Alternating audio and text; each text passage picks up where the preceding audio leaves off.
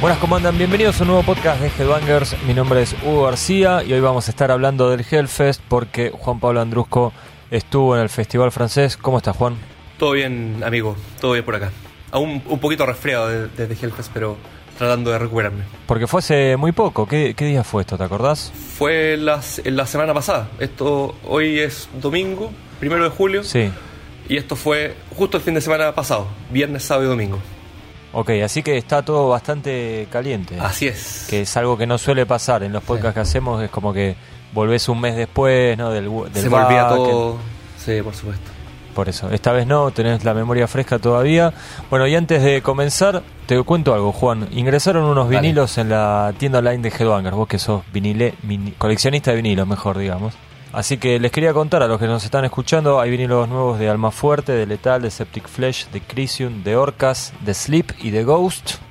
Todo esto lo pueden conseguir en tienda.headbangers.com.ar y además ingresó en CD el nuevo disco de Ghost, Prequel, que tiene una edición de lujo con tapa 3D. Creo que la conoces, ¿no? Porque me acuerdo que un amigo tuyo la tenía. Buenísima, sí. La vimos cuando, cuando viniste acá para lo de Armor Saint. Es verdad. Esas, una tapa de esas medios lenticular, como la, la de Anima de Tool, ¿no? Que, que la moves y se, se mueve el dibujito. Y también está la edición estándar. Así que todo eso lo pueden encontrar en tienda.gbangers.com.ar. Ahora sí, vamos a hablar de el Festival Hellfest, el festival por excelencia de Francia. No sé si tienen otro, tampoco importa ahora. Así que Juan, Hellfest, tu primera vez, ¿no? Sí, primera vez en Hellfest. Em, fui a varios festivales los últimos años, los últimos 5 o 6 años. Fui a Wacken principalmente eh, varias veces.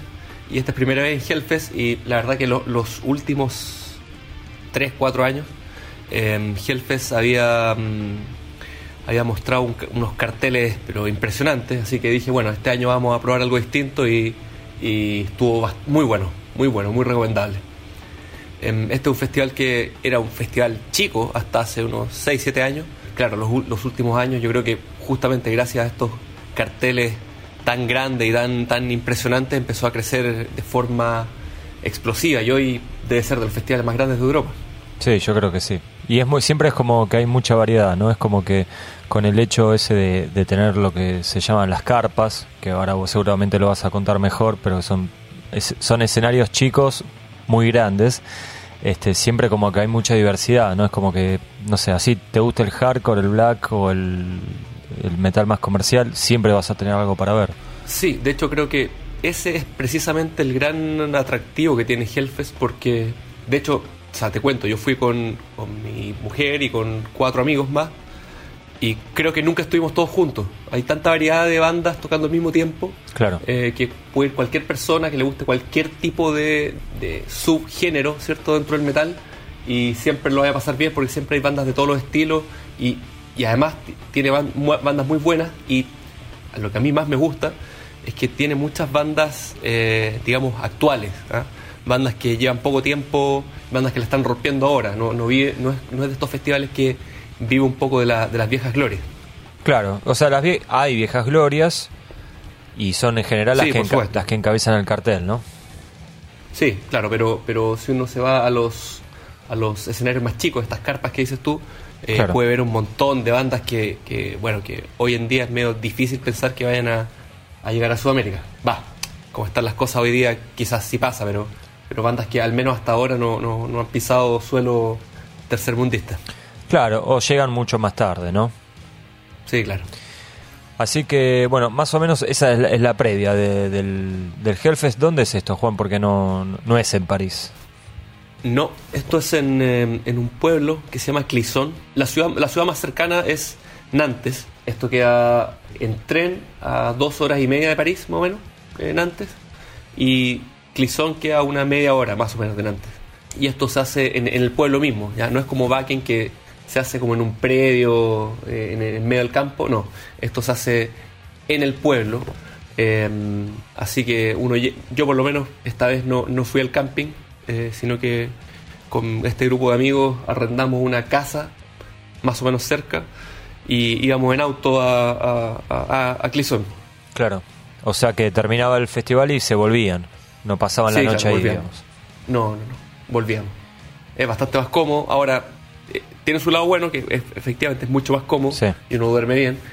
Eh, lo malo que tiene es que son dos cosas. Uno, que esto se hace en el pueblo mismo, por lo tanto, llegar al pueblo igual se hace un poco complicado. Hay bastante tráfico, eh, no por el pueblo en sí, porque el pueblo es, muerto, eh, sino que porque hay mucha gente que va al, festival. Claro. Estacionar también es un, problema. Y lo otro es que tocan bandas desde muy temprano. Este es un festival que empieza muy temprano. Eh, las primeras bandas parten a las 10 y media de la mañana. Sí, es una locura.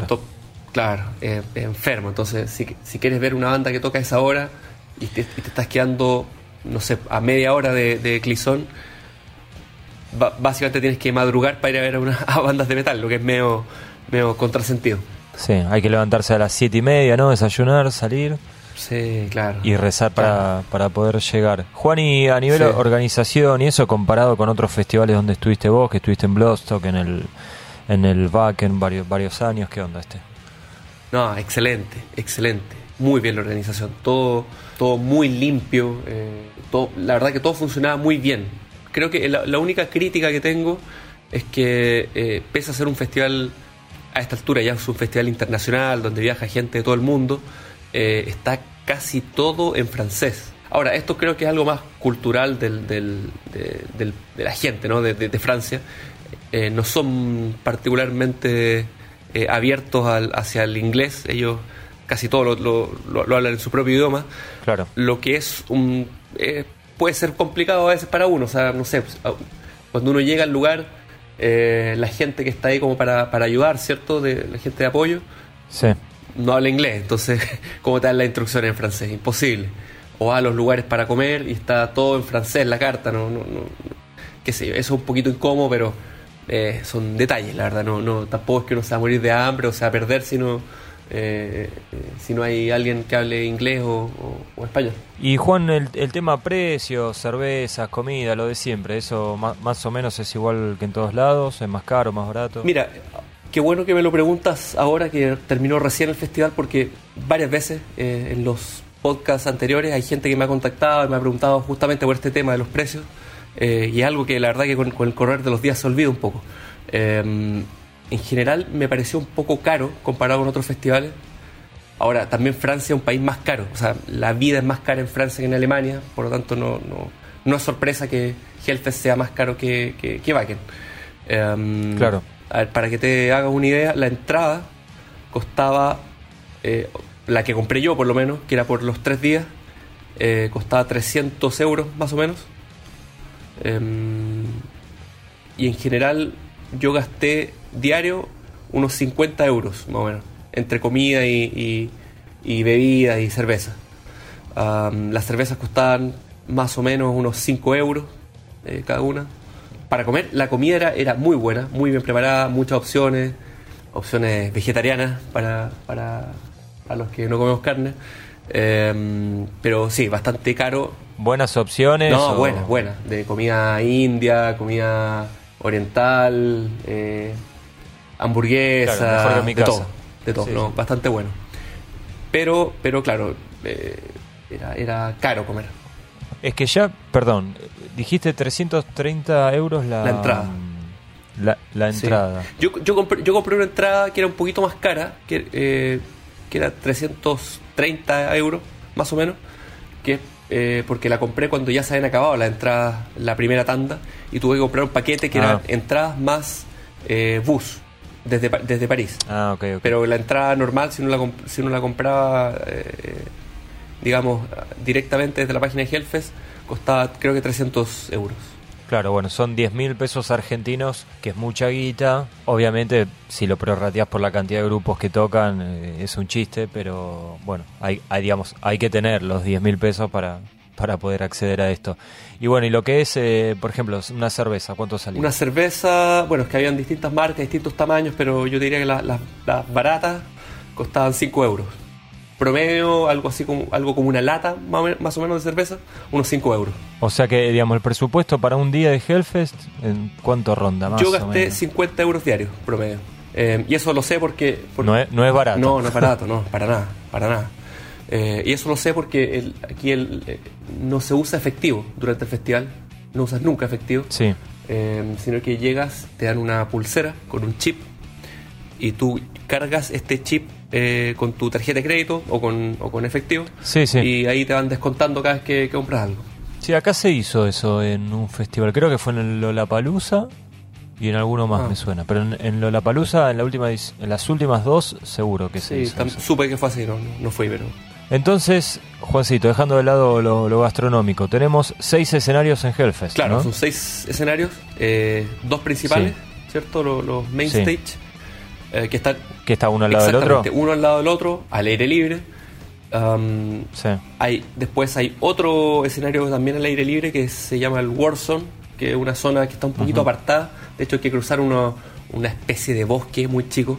Eh, y en ese escenario se concentra principalmente las bandas de rock, bandas de punk, bandas hardcore.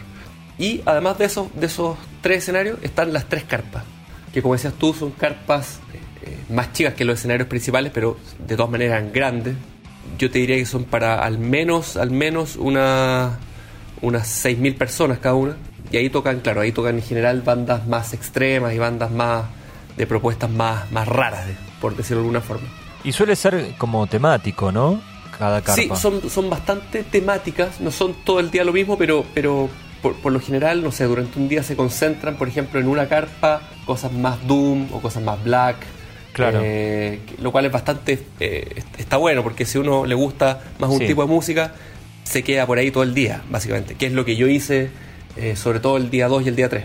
Claro, sí, sí, yo a veces cuando veo la grilla veo que y le, ponen nombres, ¿no? Es como el, valle de no sé qué y es el día Stoner, ¿no? Sí, claro, el Valley era una carpa, el otro era el altar y el otro era el templo. Bueno, basta de cháchara, momento de empezar, día uno. bueno, algo que no, no, te había comentado, pero, pero da una impresión bastante chocante eh, Hellfest cuando uno llega, eh, o a mí por lo menos, eh, que había ido a otros festivales, es que parece haber mucha gente, pero mucha, un, mar de gente, excesiva cantidad de gente. Em, y es porque, a ver, yo te diría que hay menos gente que en Bakken. En Bakken van algo así como 80.000 personas diarias y en, y en son cerca de 60.000. Um, claro. Pero, pero el tema es que el espacio, ¿cierto? El predio de Bakken es al menos el doble. Entonces, toda la gente bastante apretada, es difícil llegar de un lugar a otro. Casi en todo momento hay una aglomeración de gente. Eso, la verdad que al principio es medio chocante, es medio incómodo. Pero después ya con los días uno se va acostumbrando y después, bueno, no te importa nada. Así que el primer día, claro, partí con esta impresión un poquito negativa, ¿cierto? Pero con el tiempo y con la cerveza se me, se me fue pasando. El, el, el primer día, para mí por lo menos, fue el día más débil en cuanto a bandas que todo esto, el, cartel de este año estuvo increíble, muchas bandas muy buenas, pero por algún motivo todas las que me interesaban a mí están todas concentradas el último día. Así que fue creciendo, ¿cierto?, en, en calidad, al menos para mí. Llegó el momento de ponerse la gorra. Hasta acá llegamos con la versión liberada de este podcast. Para escuchar la versión completa, ingresá a exclusivo.headbangers.com.ar. Ahí ingresás el código que viene en la Headbangers 120, que la puedes comprar en la tienda online de Headbangers con envío gratis a toda Argentina o si vivís en el exterior, porque bueno, sabemos que es muy caro enviar la revista al exterior, así que eh, pensamos una opción, tenés que mandar un mail a headbangers.gmail.com, te pasamos el link de PayPal y por solo 2 dólares tenés acceso al sitio de lectores de Headbangers y vas a poder escuchar todos los podcasts y contenidos exclusivos. Ten en cuenta que si compras la revista o si compras el código, no solo te estás llevando a los podcasts, sino que estás colaborando con un proyecto como este, como Headbangers. Somos un medio 100% independiente. Los que viven en Argentina o los que conocen nuestra realidad saben que no es fácil para un medio independiente mantenerse de pie en Argentina en general y mucho menos en esta época. Así que con cada revista comprada, con cada código comprado, este, nos estás dando una ayuda vital a nosotros. Gracias por escuchar y chau.